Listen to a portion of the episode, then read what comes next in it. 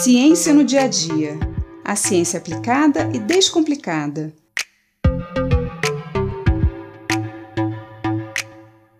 Você sabia que as queimadas florestais e o desmatamento afetam diretamente as nossas vidas? Já percebemos a diferença de temperatura quando estamos embaixo de uma árvore e quando estamos expostos ao sol. Mas a influência das florestas sobre o clima não se limita apenas à sombra. As florestas são grandes captadoras de gás carbônico atmosférico e o desmatamento está diretamente relacionado às mudanças climáticas que o nosso planeta vem sofrendo. Mas como as florestas absorvem o gás carbônico da atmosfera? Bom, as plantas, as algas e algumas bactérias produzem o seu próprio alimento, ao contrário dos animais, dos fungos e outros grupos de bactérias que precisam se alimentar de outros organismos para sobreviver. Essa produção de alimento geralmente precisa da luz do sol e por isso se chama fotossíntese. Nesse processo, esses organismos produtores absorvem o gás carbônico do ar ou da água e o transformam em carboidratos, liberando oxigênio. Por isso costumamos dizer que as florestas e os oceanos são pulmões do mundo pois esses organismos, as plantas, as algas e algumas bactérias, são os responsáveis pela produção de todo o oxigênio do planeta.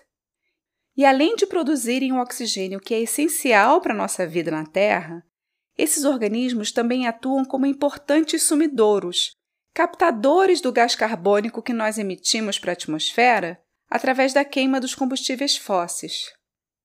Toda a queima de matéria orgânica gera gás carbônico.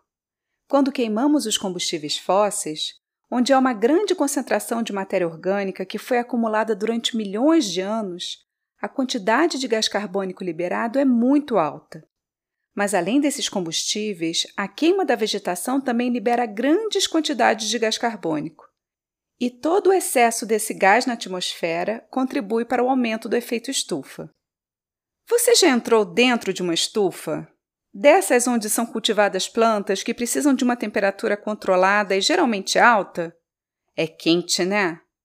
Então, as estufas são construções de vidro transparente que deixam passar a luz e o calor dos raios solares, mas não deixam esse calor sair, se dissipar. Ele fica preso dentro da estufa. A nossa atmosfera funciona da mesma forma. Ela é composta por vários gases que permitem a manutenção da temperatura do nosso planeta, atuando como uma estufa. Ou seja, ela deixa que os raios solares penetrem e cheguem até a superfície da Terra, mas impede que essa radiação volte por completo para o espaço. Se não tivéssemos atmosfera, a maior parte do calor do Sol seria refletida de volta para o espaço e seria impossível sobreviver aqui pois seria muito, muito frio. Mas o problema é que o aumento das nossas emissões de gases, como o gás carbônico, o metano e o óxido nitroso, que são resultado da queima tanto dos combustíveis fósseis quanto da vegetação, vão espessando a atmosfera e guardando mais calor do que o normal, aumentando a temperatura do planeta.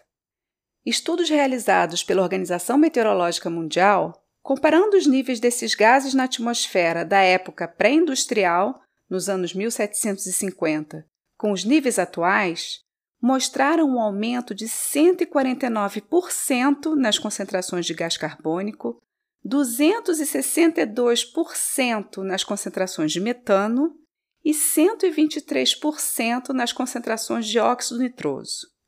E o aumento da concentração desses gases e, consequentemente, da temperatura global, tem como resultado as mudanças climáticas que estamos vivendo atualmente, como as secas prolongadas, as inundações, nevascas intensas, tornados e furacões mais frequentes.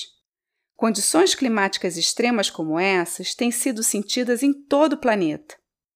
As queimadas florestais não só aumentam as emissões de carbono para a atmosfera, como diminuem a quantidade de árvores que poderiam estar captando esses gases e contribuindo para a redução desse problema. O desmatamento, que é a retirada da cobertura vegetal, é feito tanto através do corte direto das árvores, quando há interesse pela venda da madeira, quanto através das queimadas, quando não há interesse pela madeira e sim pela área desmatada, seja para agricultura, pecuária ou especulação imobiliária.